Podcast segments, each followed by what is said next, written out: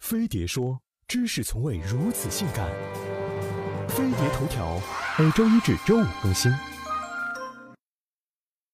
我去上学校，背着炸药包，一拉线儿我就跑，轰隆一声，学校不见了。近日，这个歌谣里唱的段子，因为武汉大学一座仅用了十六年就被爆破的教学楼成真了。到底是有钱任性，还是另有隐情？五大渣教学楼，有多少建筑都是短命鬼？我国的建筑一直盛行土豪风，在盖楼上，每年的新建面积达二十亿平方米，相当于使用了全球百分之四十的水泥、钢材，妥妥的 number one。在拆楼上，据中国建筑科学研究院调查估测，近“十二五”期间，每年过早拆除的建筑面积就达到四点六亿平方米，再次成功摘得桂冠。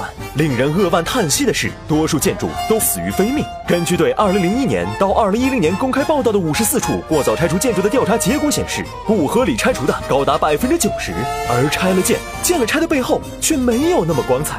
一方面，地方行政权力过度干预建筑规划，科学规划顶不上领导一句话；又是新领导上任，那些前任留下的楼房自然变得碍眼。一方面，地方官员的成绩单里必晒项目就是城建，GDP 不够，形象工程凑。拆和盖加起来还能让 GDP 直接 double。另外，画土成金，卖地生财。随着土地价格的飞速上涨，拆迁置换带来的土地收入也是许多建筑短命的重要推手。比起我国建筑的英年早逝，国外则讲究家有一老，如有一宝。日本上世纪提出了百年住宅的构想，因为房子盖得结实，三十年楼房并不罕见。在布达佩斯市，政府规定门面建筑超过五十年的一律不准拆迁。而法国有二十年历史会有重大影响的场所，政府会立标。保护老宅展示的是经久耐用是、代相传的自信。其实房子和人一样，谁不希望自己健康长寿呢？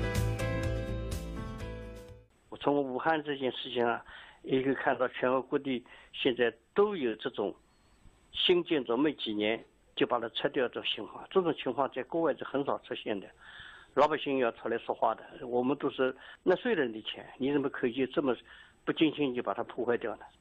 首先，我们国家的法律上是不完善。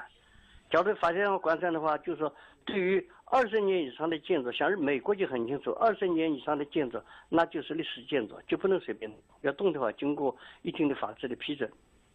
这是第一个。第二，就是你这任何的拆迁这些房子、具有财产房，要经过有关部门的审核。